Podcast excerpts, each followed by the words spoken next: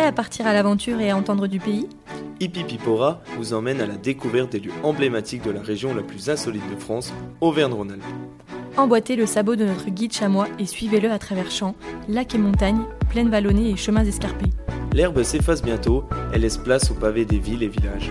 Alors, entre bribes d'histoire, coutumes, rencontres, anecdotes et moments de convivialité, laissez place à l'authenticité. La randonnée, La rando, le ouais, l'été. Lac, montagne, euh, Volcan. vélo, ski, du parachute, du parapente.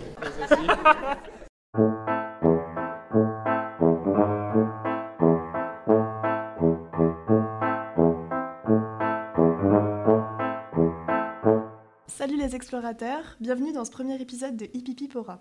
Aujourd'hui, on vous emmène à la découverte de quatre départements en Auvergne-Rhône-Alpes. On vous embarque avec nous hors des sentiers battus en vous proposant des activités insolites et des paysages hors du commun. Du coup, on va commencer par Claire. Est-ce que tu peux nous présenter euh, ta destination? Alors oui, moi je vais vous parler du département de l'Ardèche, plus particulièrement de Charmes-sur-Rhône. Donc euh, c'est un petit village qui borde le Rhône et il est traversé par euh, la Via Rona, donc c'est une piste cyclable. Donc c'est assez sympa, c'est aussi euh, un village qui est très gastronomique où il y a aussi plein d'histoires. Mon activité insolite dans ce village-là, euh, donc c'est un labyrinthe. Est-ce que vous avez déjà testé des labyrinthes? Un petit peu une fois avec des petites énigmes. Je sais pas si le tien en propose aussi. Ouais, ça va être un peu sur le même principe. Donc moi, c'est un labyrinthe dans un champ de maïs euh, de plus de 3 hectares. Donc c'est assez impressionnant, c'est très haut. C'est vraiment une, av- une aventure insolite où on se retrouve au milieu du, du labyrinthe. Le principe est d'en sortir. Pendant du coup l'activité, on a des petites questions. C'est sur un thème. Moi, par exemple, quand j'y étais allée, c'était sur le thème du corps humain. Donc c'était assez sympa, euh, drôle, mais pas trop compliqué non plus. Si par exemple pendant le labyrinthe c'est trop long, on- il y a des pauses. Euh, moi je suis très gourmande donc j'ai fait une petite pause euh, glace. Voilà, j'ai pris une petite glace, je vous l'avoue, c'était assez sympa et très bon aussi. Bien manger, c'est important? Donc à la fin euh, de l'activité, euh, on peut acheter les produits euh, de l'exploitant. Il produit alors soit du jus de pomme, soit du jus de raisin et qui sont très très bons au passage. Donc voilà, ça c'était ma petite activité insolite et très sympa à faire, donc à Charmes-sur-Rhône.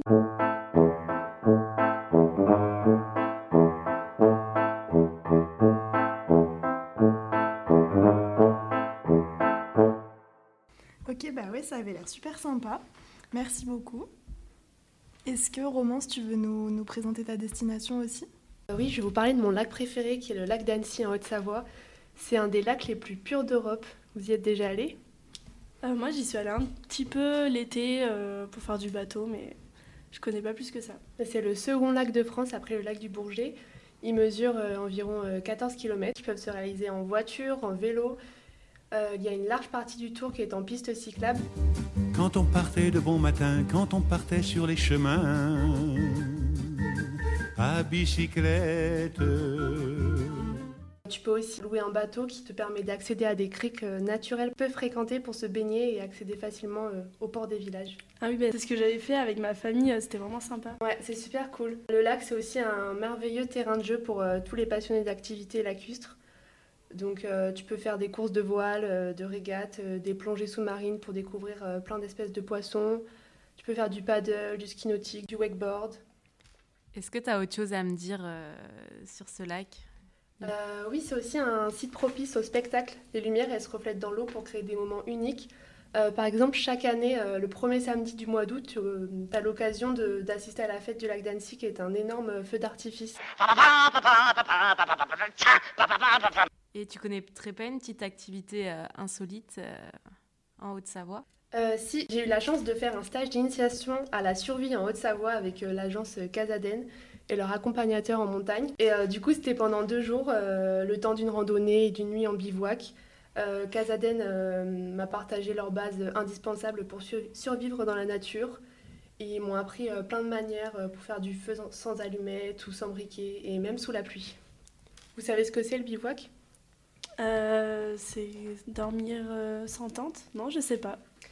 Euh, alors, le bivouac, c'est un campement rudimentaire que l'on installe en pleine nature et qui nous permet euh, de passer la nuit à la belle étoile ou sous une tente. Du coup, le principe, c'est d'installer une tente ou un campement sans abri le soir au coucher du soleil et de repartir le matin. Certains parcs nationaux autorisent le bivouac, mais pas le camping, euh, parce que le camping, tu restes plus longtemps euh, sur les lieux. Du coup, le bivouac, ça permet d'un peu moins abîmer la nature. Voilà, c'est ça. Et du coup, qu'est-ce que tu en, en, as tiré de, de, cette, de ce stage en survie? Et du coup, ça m'a appris à, à, gérer le stress et l'urgence de la situation. J'ai pu apprendre à gérer la chaleur de mon corps. Et j'ai aussi appris à construire un abri de secours. j'ai appris beaucoup de choses. Et est-ce que tu as une anecdote à nous raconter par rapport à ça ou... Euh, oui, j'ai découvert euh, quelques plantes et insectes comestibles. C'est quoi les petits trucs blancs non Ça, c'est des vers. voilà, ça peut être utile.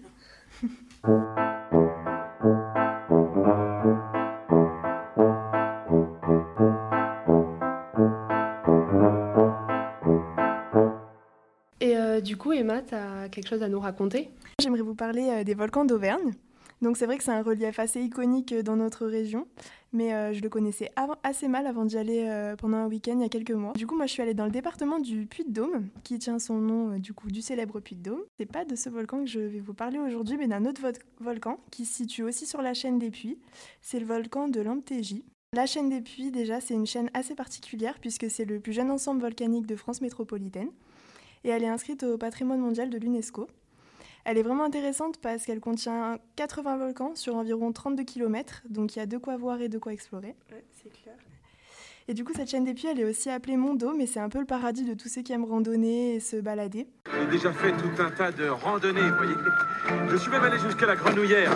Que ce soit à pied, à cheval, en parapente ou même en train, il y a vraiment euh, plein de façons de, de découvrir euh, cet écrin de verdure. Et du coup, moi, je voulais vous parler donc du volcan de l'Amptégie, euh, dans lequel on peut réaliser une visite euh, assez insolite, puisqu'en fait, on peut se rendre vraiment au cœur du volcan. Euh, le volcan, il a été aménagé pour être visité. Son habillage rocheux lui a été retiré pour qu'on puisse vraiment dévoiler sa structure au grand jour et que les visiteurs puissent, puissent découvrir ses secrets. Du coup, le volcan, on peut le visiter à pied ou en train avec un animateur qui nous fait vraiment découvrir ses trésors et c'est vraiment, c'est vraiment très très intéressant. Et c'est une expérience qui est quand même assez insolite et originale, on ne peut pas le faire tous les jours. Ça devait être assez impressionnant aussi d'être au milieu de, au cœur de ça. Oui, oui, oui, c'est vraiment impressionnant, ces paysages, euh, c'est inédit. Donc, euh, donc voilà, on en prend plein les yeux. Bon, bah, tu nous montreras les photos après.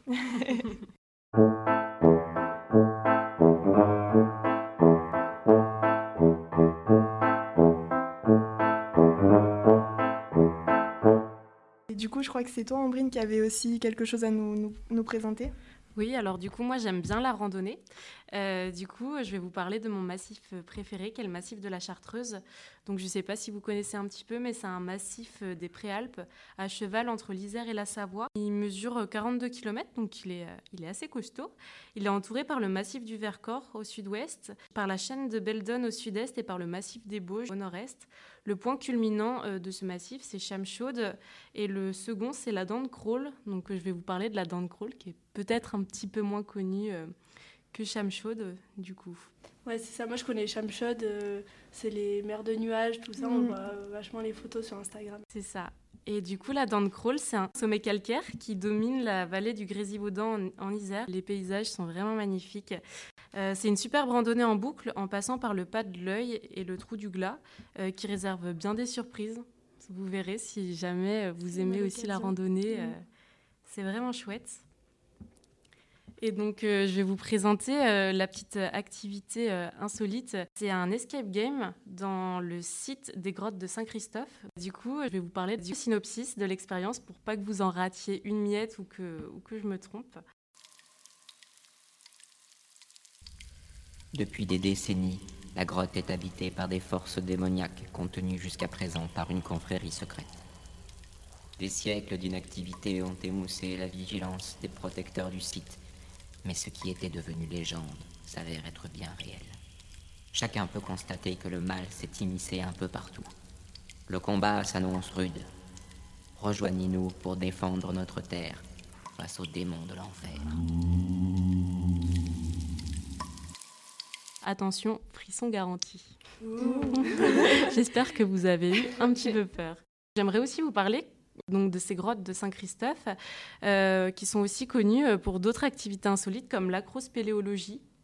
Donc euh, je ne sais pas si vous en aviez déjà entendu parler ailleurs, mais... non, déjà fait de l'acrobranche, de la spélogie, et en même temps. donc là, c'est un mélange, un mélange d'escalade, d'acrobranche dans une grotte, donc c'est assez impressionnant. en tout cas, ça nous donne vachement envie de faire des randos dans, dans ce massif. Ça a l'air vraiment top, les paysages et tout, ça donne, ça donne envie. C'est vrai qu'en plus aujourd'hui il fait beau. Je vais vous emmener avec moi pour une petite surprise. prenez vos sacs à dos, vos chaussures et on est parti.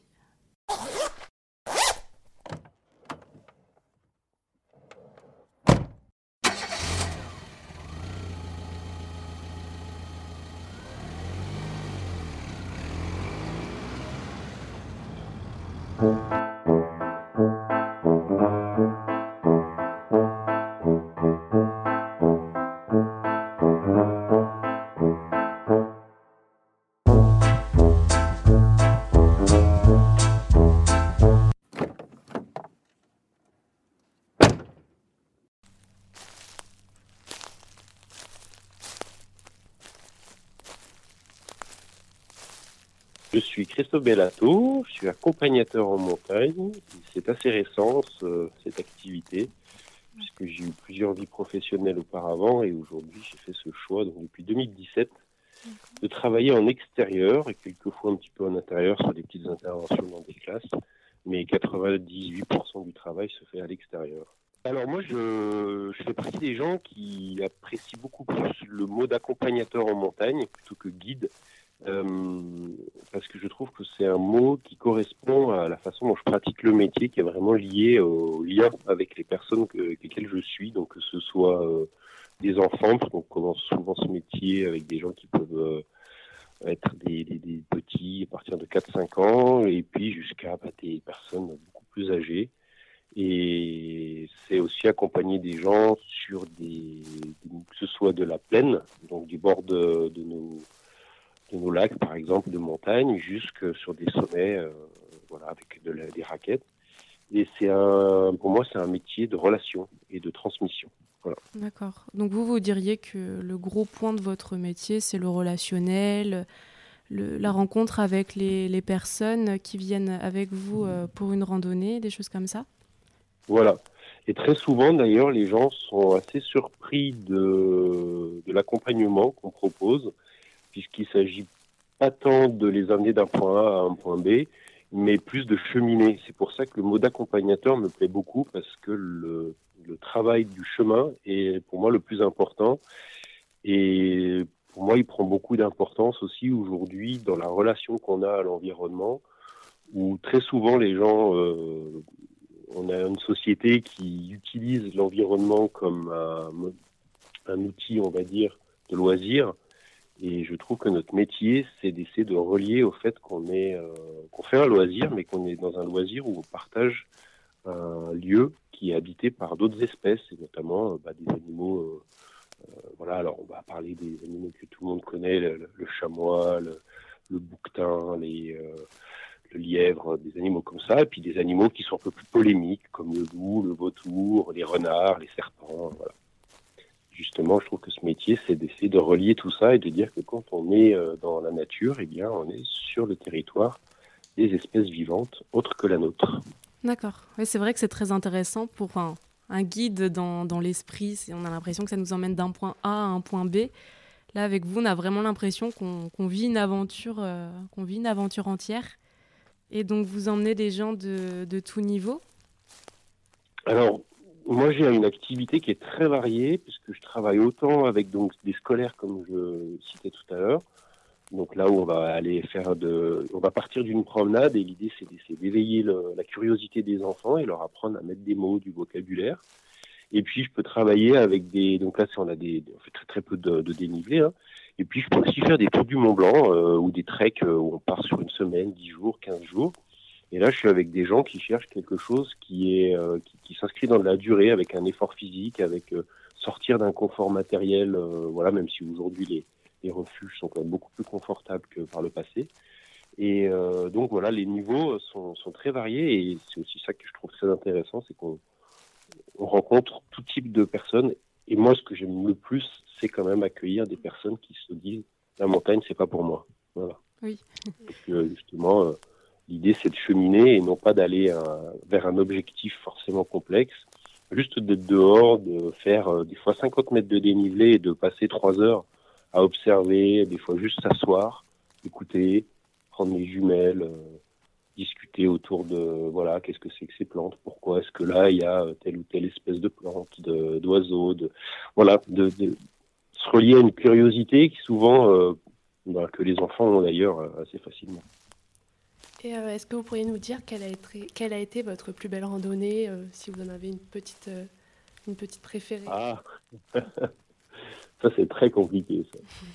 Euh, euh, d'un point de vue, on va dire, environnement et technique, pour moi, ça a été un tour du Mont Rose. C'est un tour qui se passe entre la Suisse et l'Italie, où on part à côté de Zermatt.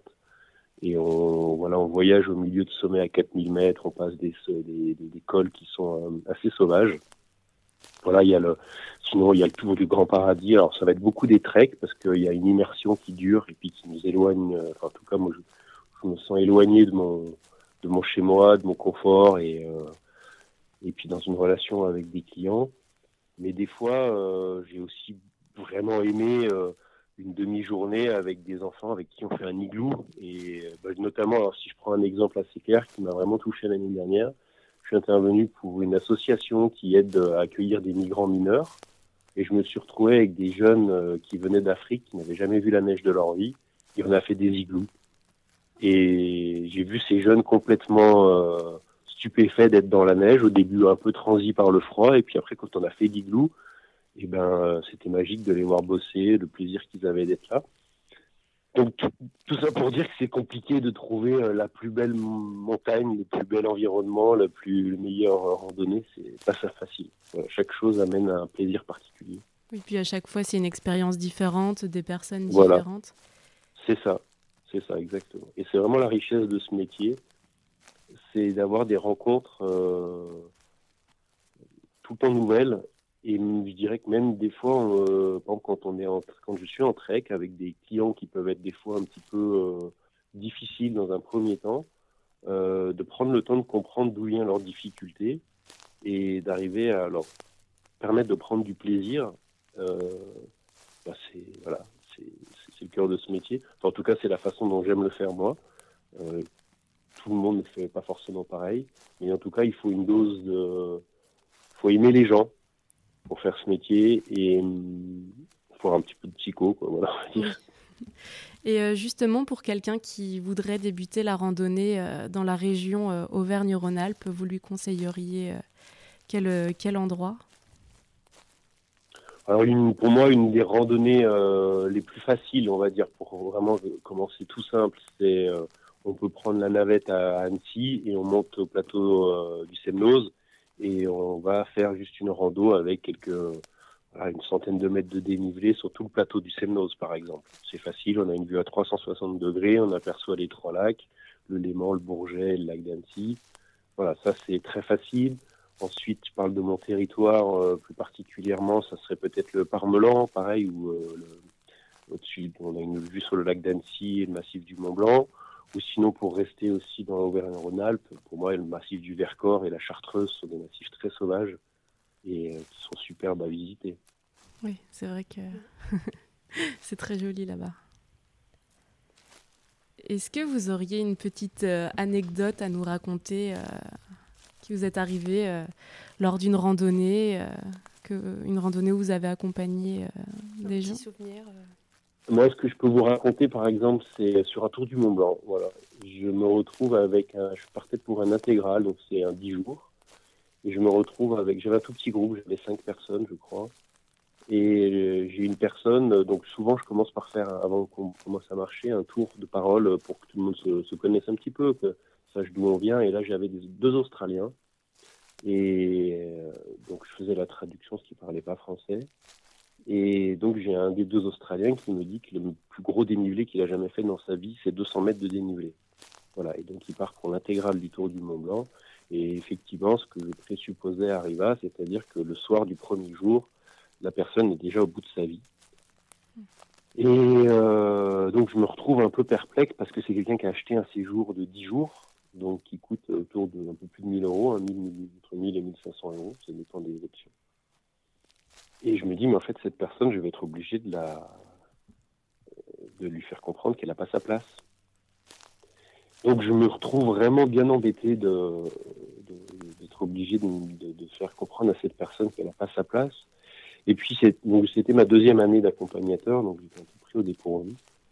Et me vient l'idée en fait de dire mais finalement, euh, vu que cette personne a réussi à faire la première journée, si je lui permets de nous retrouver de temps en temps, peut-être qu'il arrivera à faire des journées euh, ponctuellement. Et effectivement, donc je lui ai proposé le soir, on a pris le temps d'échanger là-dessus. Il a reconnu qu'effectivement, il avait pris quelque chose qui était trop gros, c'était plus pour accompagner son copain. Et euh, donc je lui ai proposé de prendre le sur la journée du lendemain, vu qu'on passait à proximité d'un arrêt de bus que je le dépose à cet endroit-là, qui rentre euh, passer quelques jours à Chamonix.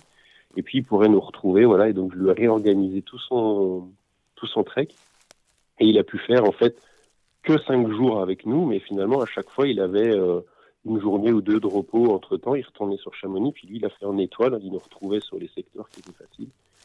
Et à la fin, il m'a pris dans ses bras, il m'a dit qu'il avait, c'était le plus beau séjour de sa vie. Ah. voilà. Donc moi, j'avais l'impression d'avoir pourri ses vacances. Euh, bon, je savais bien que c'était pas de ma faute, hein, que c'était lui qui s'était inscrit, mais je crois qu'en fait, il a pris beaucoup de plaisir à se sentir vu, accompagné, et puis euh, que je lui fasse une place quand même malgré euh, un niveau qui n'était pas adapté. Oui. Voilà, donc c'était un beau moment. C'est un super souvenir. Puis d'avoir pu s'adapter aussi à son niveau. Euh, oui, je crois que c'est ça le cœur de notre métier en fait, c'est de nous adapter et de, de, de savoir euh, accompagner. Voilà, c'est vraiment pour moi le mot qui va bien, c'est d'accompagner les gens là où ils en sont. Alors des fois, c'est pas facile quand on a des groupes euh, qui sont hétéroclites, hein, avec des clients qui peuvent avoir des écarts de niveau très importants. Et aussi arriver à permettre à des gens qui sont très forts de pouvoir aussi s'adapter et de prendre conscience que tout le monde n'est pas comme eux. Et, euh, je trouve que ça rend humain aussi, et je pense qu'on a besoin de ça, surtout en ce moment. Pour finir, est-ce que euh, vous pourriez nous dire votre plat préféré en Auvergne-Rhône-Alpes après une bonne rando? Ah, ah.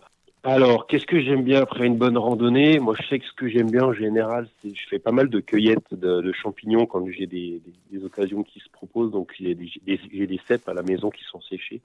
Donc, pour moi, la, fondue aux cèpes, c'est euh, ah. le must avec un peu de Beaufort, évidemment, hein, pour faire de la pub pour notre fromage phare euh, du territoire. Voilà. Euh, qu'est-ce que je pourrais dire d'autre? Je fais une bonne omelette, sinon. un truc tout simple. Hein omelette au cèpe avec une bonne salade verte. Voilà, ça c'est. C'est un peu plus sain, effectivement, mais. Euh, nous, on préfère un peu plus la fondue. voilà. Après, disons que la fondue, euh, quand on est en pleine saison, puis qu'on en mange deux fois par semaine, euh, pendant toutes les semaines, il y a un moment, ça assure aussi nous, les accompagnateurs. C'est vrai que. Donc une petite omelette salade, ou même des fois juste une vraie bonne salade variée avec des, avec des vrais bons légumes frais, ça fait du bien. Quoi.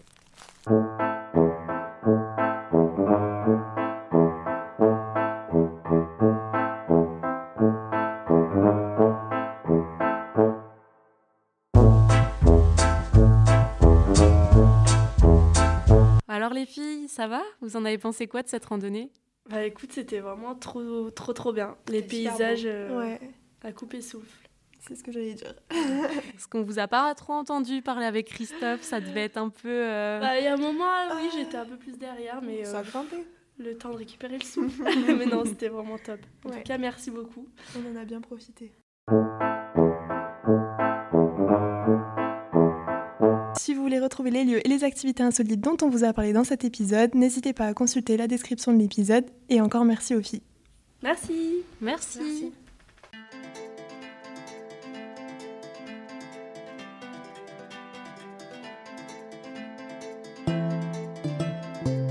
C'était Ipipipora, votre podcast conçu et réalisé par les étudiants de l'IAE Savoie-Mont-Blanc, spécialisés en activités touristiques de montagne. Ce podcast est produit par VG Organisation. Merci pour votre écoute. Si vous avez aimé cet épisode et que vous voulez continuer l'aventure aux côtés de notre guide chamois, abonnez-vous gratuitement à notre podcast. N'hésitez pas à lui mettre 5 étoiles sur toutes les plateformes de diffusion et parlez-en autour de vous. On se retrouve très vite.